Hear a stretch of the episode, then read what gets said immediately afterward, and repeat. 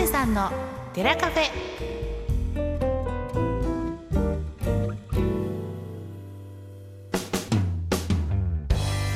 長谷さんの寺カフェ。ナビゲートは今回も私和田珠美です。この番組は人にはなかなか聞きにくい話ちょっとした疑問そして人生のヒントになるお話をしていく15分間にしていきたいと思います。さて一緒にお話をしてくださる方は今週もこの方長谷さんですはい、こんにちは。太田市八田堀町曹洞宗随願寺副住職と社会福祉法人森田保育園の理事長、園長、学童クラブなどをしています。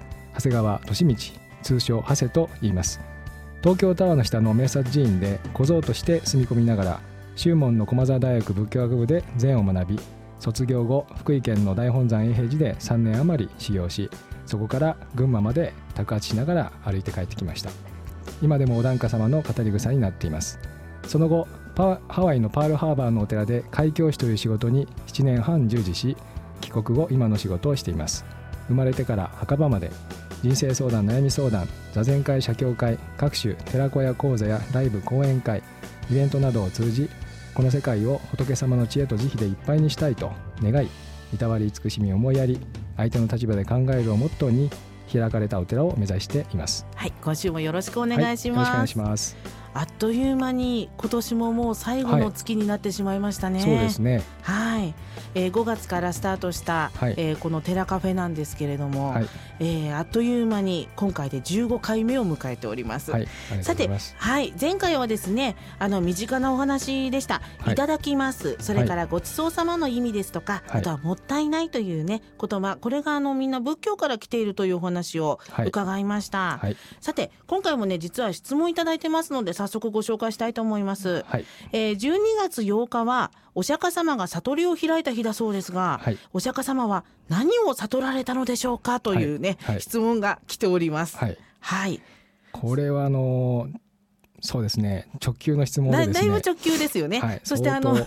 難しいんですけれども、はい、あの仏教はいでいうとこの悟りっていうと、はい。もうあの悟りということでこうみんなちょっと分かったような気持ちになっちゃってるところがあると思うんですが、はい、はい、長谷さんなりにねぜひあのお話を伺いたいなというふうに思います。はい、はい。一応あの断っておきますけれども、これはいはあの私の解釈の仕方なので、はい、えー、全てのお坊さんがこうだということではないということだけ前もって断っておきます。はい、はい、ご了承ください。はい、あの12月8日はですね、えー、と浄土会と言いまして、えーその通りお釈迦様のお悟りをお祝いする、えー法要を、えー各地のお寺さんで行います、はい。えー本山のですね私たちの本山の永平寺では12月1日から8日の、えー未明、まあ、朝方まで、えー老髪接心と言いましてですね、はい、えー老は12月、えーあのろうそくのろうの字を書くんですよね。そうですね。はいえーはえー接心接心というのはあの接する心と書きまして、えー散乱する心を一つに、えーすると、えー寝る時とトイレ以外は全て座禅をする、えーそういうあの座禅三昧の修行をおします。あの禅ならではというかはい、な感じですよね。そうですね。はいあのー非常にあの大変な修行なんですけれども、はい、えー座すればすなわち仏の姿ということでお釈迦様のお悟りの追体験をおまあ 禅宗ではあ大事な修行の一つにしています、はい。えーこの時はですね一中といいましてその線香が1本、えー燃え尽きる時間をだいたい40分、えーこれを1日に何回もしますので、はい。えー相当あの足も痛くなりますし、えー大変なんですけども実はあのこの修行の後はとてもあの座禅がまあ楽しくというか、はい。あの非常に楽になるんですね。あはい、やはりあの一度きつい体験をしておくことで、うん後の座禅はうんはい、楽しく感じられるようになると、はい、なります。でも40分って長いですよね。長いですね。うん、ん。あのお釈迦様は生老病死と言いまして、まあはい。生きること老いること病死、えーその4つの苦しみを下脱するために、えー妻子を置いて、まあ、出家されたわけですね。はい、そしてあの7年にわかるわたる苦行生活を行いまして、えーまああの王様王子様でしたので、えー、贅沢三昧の生活とそして苦苦行というですね両極端の生活を体験しそしてあの最終的に、えー菩提樹の下で座禅をされて、えー12月8日の朝未明にお悟りを開いと伝えた伝えられております。はい、それにちなんで この12月8日、はい、そうですね。浄土会というふうにね、はい言うそうですけれども、なんかあの日本だけではなく、あの仏教国では行われてるそうですね。はい、そうですね。はいうんあのコーヒーに入れるこうミルクのスジャータってあるじゃないですか。あ、あの乳製品の、はいあの白いクリームのですね、ええコーヒーに入れる。ええはい。あれはあのお釈迦様がですね苦行をまあお辞めになった時にその父が父がゆをですね、はいお布施した女性の名前なんですけどもはい。知ってました？はい、実はですね、ええ。あの最近その宗教をモチーフにしたはい。漫画を読んでまして、はい。その中にスジャータさんがくれた父がゆっていう 表現があったんですよ。ええ。それなので、え、スジャータさんってこれ人の名前だったんだっていうふうに思って、あのあんまり詳しくは知らなかったんですけれども、うん、あのそういうところから商品名が来てるっていうのは意外と知らない方多いかもしれませんよね。あそうかもし。れませんね。うん。うん。えーっとお釈迦様がですね何を悟られたのか、まあ、ここからがのちょっと本題なんですけれどもあご、質問の内容になってきますね。はいはい、まあ、仏教では、えー四法院と言いまして、えー諸行無常諸法無我涅槃弱情一切皆苦このあの4つをですねお悟りというふうにしております。悟りにも4つはい、あるんですね。はいはい、はい。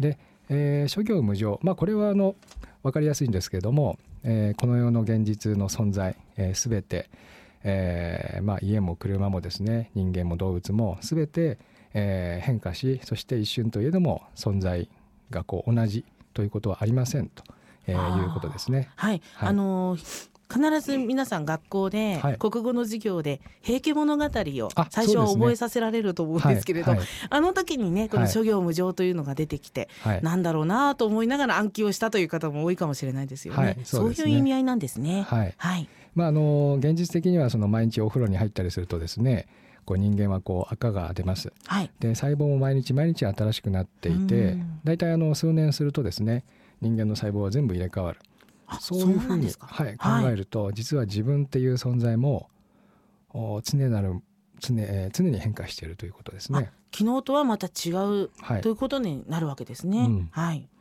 同じようにあの建物や植物動物、えーそういったものもですね長いスパンで見れば、えー、全て変化して、うん、確かに。はい、ではい目で見えないこう分子原子レベルではですね、えーではもう秒単位で、えー変わっているということですね。確かにそうですね。はい、うん、あのー私もあの お葬式をですねこう毎年、えーもう何十年もやってもう1,000件近くやってるんですけれども本当にあの人の命というのはですね、えー常に変わって、えー人生は短いなというふうにも感じます。うんはい、常に変化するという考え方ですね。はい、そうですね。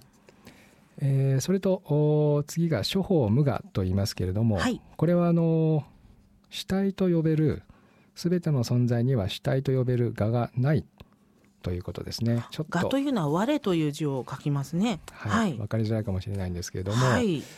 えー私たちはあの知らず知らずの間にですね、えー自分の存在、えーまあ、幼い時から成長して、まあ、肉体や精神、うんが成長するわけですけどもはい。それをこう私とかがとですね想定して、えーまあ成長変化するわけですけれども、えーそれをこう処方無我では、えー、画集というふうに、えー捉えます。えっとその我に執着するという。はい、がに執着するということですね。はい。はい、でもそのお変化は変化そのままに、えー自己としてそこにあるんではなくて常に一切のお力の中にまあ縁起というんですけども、はい。関係そのものとして生かされているということですね。はい。なんかこれすごく難しいですね。ちょっとわかりづらいですかね。あのもっと簡単に言うとですね、はい。例えば私たちはお父さんとお母さんの影響を非常に受けてますね。そうですね。はいはい。例えば性格うーんまあ私のことで言えば、まあ、私の父というのは保育園の園長をですね40年近くやって、えー地域の区長さんとかですねこう長い間やってうーんそれがあのとてもえー人から尊敬されてうま羨ましく思ったこともあるんですがはい。あの逆にあのお掃除とかですね、えーあまりしない人なんですね。あ、そうなんですか。はいではい。趣味がですね書道とか篆刻をやってまして、はい。えーその分ですねその反動で私は非常に掃除が好きでですね、えーまあ、趣味はあまりないんですけども、えーこう人を集めて何かをやったりこうプロデュースしたりですねそういったことが非常に好きなんですね。あなるほど。あのお父様はそのご自分の世界をこう作るというか構築する、はいはい。でそれに反して人と接することにものすごく興味を持つようになる。はい。これもやっぱりあの影響ということですもんね。うん、はい、であのまた母親はですね非常にあの勤勉で真面目できちっとした性格なんですね。はい、はい、で私もあのそういった影響も受けています。うん。で父方の祖父はですねお酒が非常に好きで、まあ、あのお葬式なんかに行くとですね、えー一番最後まで残っているという感じど。だったんですけども はい。その影響で私あんまりお酒お酒が好きじゃないんですね。はい。えーでまたリーダー的なとこはすごいあって、まあ、あの区長さんとかですね群馬の仏教会の会長などをやってましたんでそういったところは非常に憧れや目標としているところもあります。うんなるほど。はい。はい。でまたあの父方の祖母はですね藤間流の師師匠で、えー舞踊家で、えー本堂の天井絵を描くなどですね芸術的なところがありまして、はいそういったところで私はあの造形とかですね絵画を描くのは好きだったんですね。はいやっぱりそちらでも影響を受けてらっしゃったということなんですね。はいうん、でまた母方の父は数学の、まあ、中学校の先生で、はい、えーそれで私もこう理科とか数学は好きだったんですね。うんですからあの人間の性格とかその、まあ、DNA もあるんでしょうけども、はい。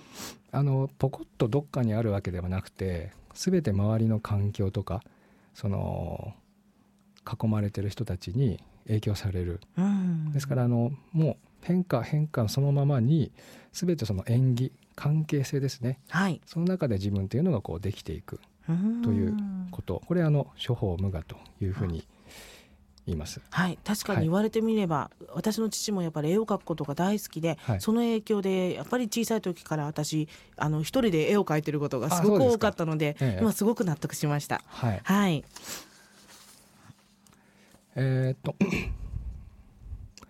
そしてあのよくですね法話でお話ししたりするんですけれども、はい。えーまあ、父母そして父母の祖父母、えーそのまた曽祖父母とですね10代、えー、サントさんを遡ると大体1024人はいそして20代遡るとお100万人以上のご先祖様というのがいらっしゃいます。一気に増えますね。はいはいそういうご因縁とかですね、えーものを全て受け継いで今の私があるというふうに考えると実はあの本当にこう縁のですねこう蜘蛛の巣のような縁の中で私はいるということです。いろいろな要素が集まってきてそこで形成されるものとえいうことなんですね。えええみんなつながってるということですね。はいはい、ということでそういう意味でその自分だけがあるという考え方ではなくてはい、いろいろなものとのつながりとしてあるんだというのがその2番目の処方無我であるとはいいうことなんですね。はい、うん、なんかちょっと分かったような気がします。あそうですか、はいありがとうございます。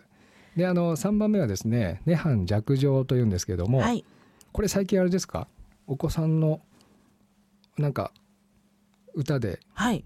あ、そうなんです。実はね、あの NHK の子供向け番組で、はい。その日本語を学ぶ番組があるんですけども、はい。はい。その中であの数の単位として紹介されておりまして、はい涅槃弱情っはいて聞いた時に普通涅槃って聞いた時にやっぱり仏教用語かなと思ったんですけど、ええ。それが数の単位っていうのがすごく不思議だなと思って、うん。気になっている親御さんとか結構いらっしゃったんじゃないかなと思うんですね。あそうですか、はい。へえ私はちょっと知らなかったんですけれども、はい、あの3番目の涅槃弱情はですね、はい。まあ、煩悩、えー人間の欲ですね。それ、えー煩悩の炎が吹き消された悟りの世界をこう涅槃と言います。はい、でそれがこう静かな安らぎの境地これを弱情うん。というんですね、あの年末除夜の鐘で108つの煩悩を、えーつきますよね。はい、はい、これはですね、えーその煩悩一つ一つうーんまあ解き放っていってあ、鐘ですね。を打つことでですね。はい。であのえー自由の境地に、えーなっていきましょうというそういう願いを込めて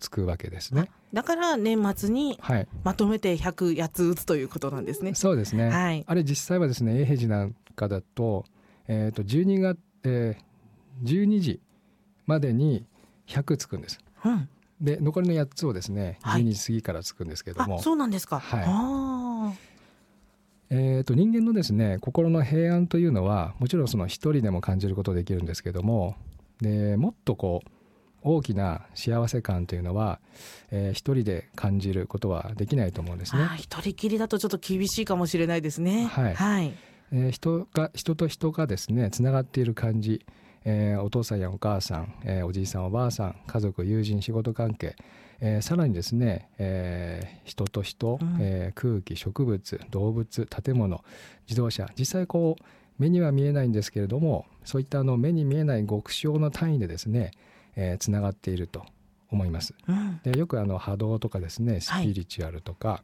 まあ、あの光とかこう言われいろいろ言われますけれども、はい。えーそういった流れですね、えーお互いに尊重して、えー気持ちよい関係、えーそういったものを作るということが、えーうまくいくことになると思います。うんはい。確かにそうですね、ええ。はい。で分子よりですね小さいものをこう原子。はい。で原子より小さいものをクォーク、えークォークより小さいものをこう念じる子と書いて念子というらしいんですけれども。はい。でさっき言ったですね漢字で一番小さいものの単位が実はこの涅槃弱乗なんです。はい。はい、10のマイナス24乗ですね。もうね、はいどれぐらいなんだろうと思いますけどねそうですね。ははいい。ですからこう気持ちを込めてお花を育てたり、こう果物にねこう念じたりすると美味しくなったりするじゃないですか。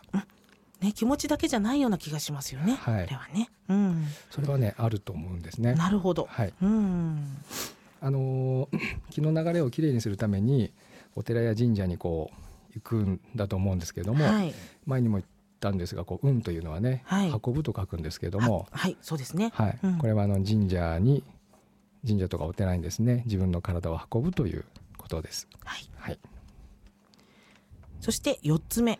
はい、はい。4つ目はですね一切皆苦これはあの四苦八苦と言いますね、はい。えー肉体的精神的に、えーこう人間の苦しみ、えーこれをお四苦八苦、えあこれも仏教用語なんですねーはい仏教用語です。ね宿泊するみたいなことをこう日常でも使ったりしますけれどもはい、そうですね。で、この四苦はですね、4つ、えー生老病死、生まれる苦しみ、老いる苦しみ、病の苦しみ、死の苦しみですね。はいで、八苦後の4つはですね、愛別離苦、まあ愛する人と別れる苦しみ、はい恩蔵へ苦、恨み憎んでいる人に会う苦しみ、えー、愚不特苦、求めるものが得られない苦しみ、はい。五運上苦、えーあらゆる精神的な苦しみ、はい。この4つ合わせて四苦八苦と言います。あなるほど。はい。はい。あの除夜の鐘はですねこの四苦の 4×936 はい。で 8×972 この36と72を足して108ということですね。あなるほど、はい今足してみました本当に108になりますねはい、そうですね。はいうん。